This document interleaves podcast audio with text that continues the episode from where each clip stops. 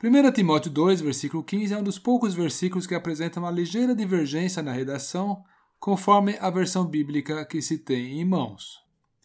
O assunto tratado diz respeito a requisitos para que uma mulher seja salva. Isso mesmo, uma mulher seja salva. Pera aí. Bem, antes que as especulações comecem a aumentar de rotação, afinal, existem requisitos específicos para que uma mulher seja salva? Nós vamos logo analisar o texto e o contexto. Eu gostaria que todos soubessem que a minha oração ao Senhor é que essa reflexão seja edificante. Como já disse, a redação diverge conforme a versão bíblica que se tem em mãos. Ouçamos algumas delas. 1. Um, a mulher será salva dando à luz filhos. 2. A mulher será salva ao gerar filhos. 3. A mulher será salva cumprindo os deveres de mãe. 4. A mulher será salva através de sua missão de mãe. Viram? Mas agora vamos ao contexto. Na primeira carta de Timóteo, no capítulo 2, Deus é apresentado como o Deus Salvador. E esse Deus Salvador deseja que todos os seres humanos sejam salvos e cheguem ao pleno conhecimento da verdade, conforme os versículos 3 e 4. Então já fica uma dica aí. O capítulo fala do Deus Salvador e de como a mulher será salva. Mas é magnífico tomar conhecimento que o Deus Salvador quer salvar as almas. E o incrível é que ele não para por aí. Não! Ele ainda quer que essas mesmas almas alcancem o pleno conhecimento da verdade. A verdade dele, aplicada à nossa vida. E para que as almas, a minha, a sua, sejam conduzidas ao pleno conhecimento da verdade, ele, o Deus Salvador, está disposto a entrar em ação e a nos salvar de diversas condições desfavoráveis ou espiritualmente danosas. Sim, ele está pronto a nos salvar de várias situações que não são propícias para fazermos progressos na verdade. Se você abrir a Bíblia aqui em 1 Timóteo 2, poderá verificar a instrução para que se faça orações pelas autoridades. Mas você já parou para pensar sobre o motivo apresentado para isso? É dito aqui: para que nos seja concedida uma vida tranquila e mansa, com toda a piedade e respeito. Veja bem, se nós, os crentes, vivemos num país de perseguição religiosa, ou se o ambiente externo for de anarquia, um ambiente de guerra civil, por exemplo, nós teremos muito menos oportunidades de aprendizado e desenvolvimento no caminho da verdade. Várias portas estariam fechadas para o Evangelho. Assim, o Deus Salvador pede que façamos a nossa parte, que é orar, para que Ele possa fazer a parte dele.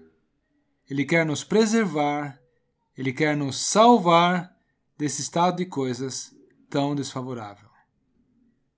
Um pouco mais à frente, ainda no capítulo 2 dessa primeira carta de Timóteo, nos são apresentadas instruções específicas para a condução na vida presente.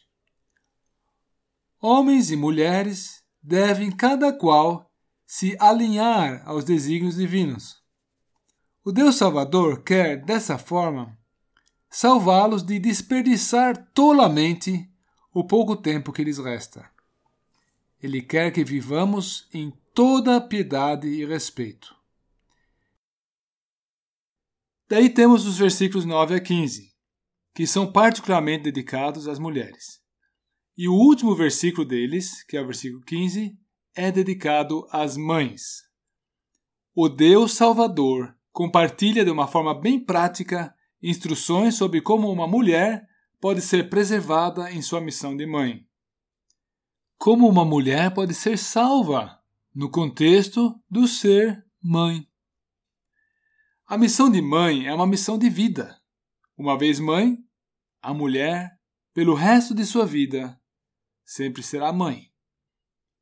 Todos sabemos que essa missão, a missão de mãe, está associada a grandes desafios de variados aspectos.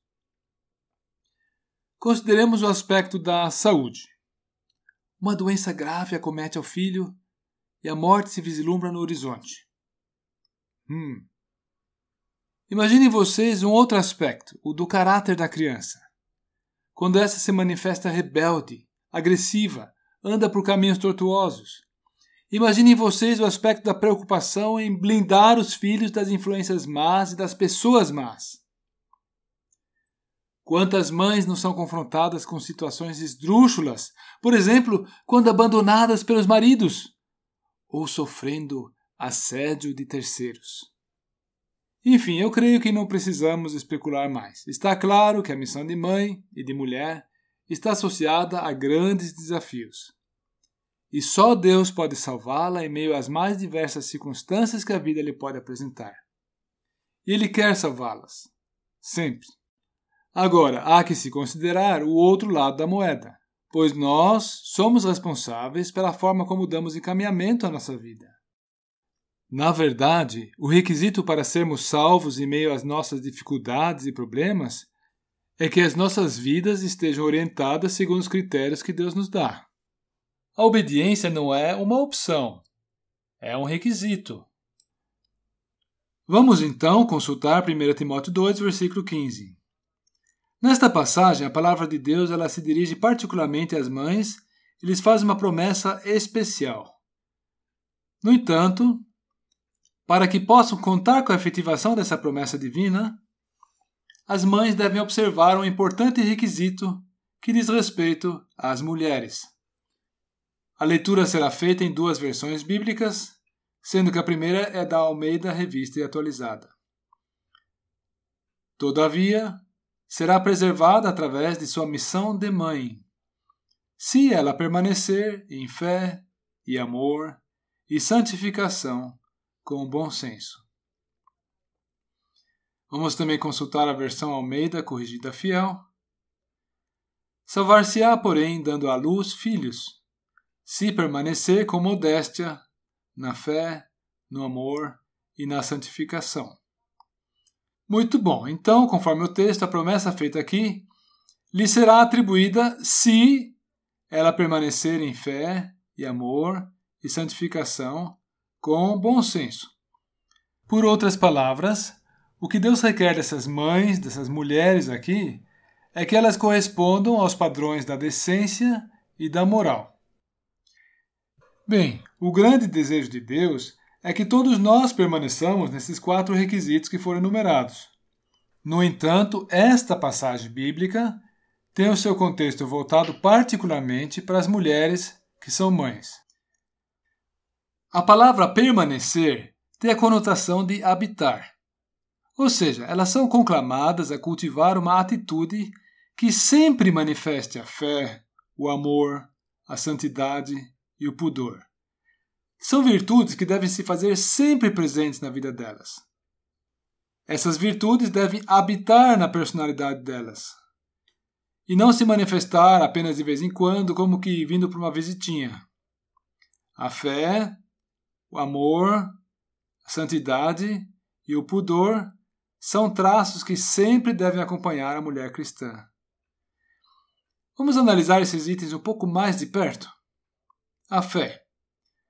As Escrituras fazem menção a alguns tipos específicos de fé, e aqui é mencionado aqui não é aquela fé requerida para que uma alma seja salva. Mas também não é a doutrina, aquele tesouro de verdades que constituem o cristianismo bíblico. A fé em questão aqui, a qual se requer das mães, é a confiança em Deus, é o contar com Deus na vida diária, é o tomar a Deus pela palavra e confiar plenamente no que ele diz. A fé. Depois vem o amor. O amor citado aqui é a manifestação do amor divino. É o fluir do amor de Deus que foi derramado em nossos corações. É um amor que está à disposição dos outros e se doa aos outros. O amor. O outro item enumerado é a santificação que vem a ser tudo aquilo que se pode fazer para que efetivamente a pessoa seja santa na vida prática. 1 Tessalonicenses 4, versículo 3, faz menção a isso e diz expressamente que nossa santidade, a nossa santificação, é a vontade de Deus para a nossa vida. Deus quer que nós sejamos santos. Por fim, é enumerado aqui a modéstia ou o bom senso. O que vem a ser isso? Seria formar um propósito, seria atinar para que ela mesma não pratique alguma coisa que ultrapasse os limites da decência e do pudor. Na verdade, cada um em Cristo deve administrar o seu corpo de maneira santa e honrosa, sem emitir sinais de qualquer ordem que estimulem a terceiros, sem fazer com que a outra pessoa precise se conter para não pensar bobagens. Entendeu? E de uma coisa todos podemos ter certeza: Deus está à disposição para ajudar as irmãs que são mães, que são mulheres, para incorporar esses elementos em sua personalidade e manifestá-los em sua vida. Pois, como vimos, esses fatores são requisitos para que Deus possa salvá-las em suas circunstâncias específicas de mãe e de mulher. Vamos recapitular?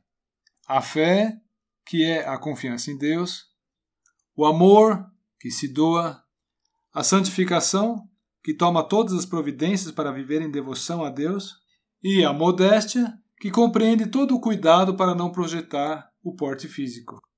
Pois é assim que elas, que nós, o honramos como Senhor e prestamos testemunho nesse mundo de que Deus é um Deus Salvador. Ah, e outra coisa: em meio aos desafios da vida, experimentaremos a sua salvação, de verdade.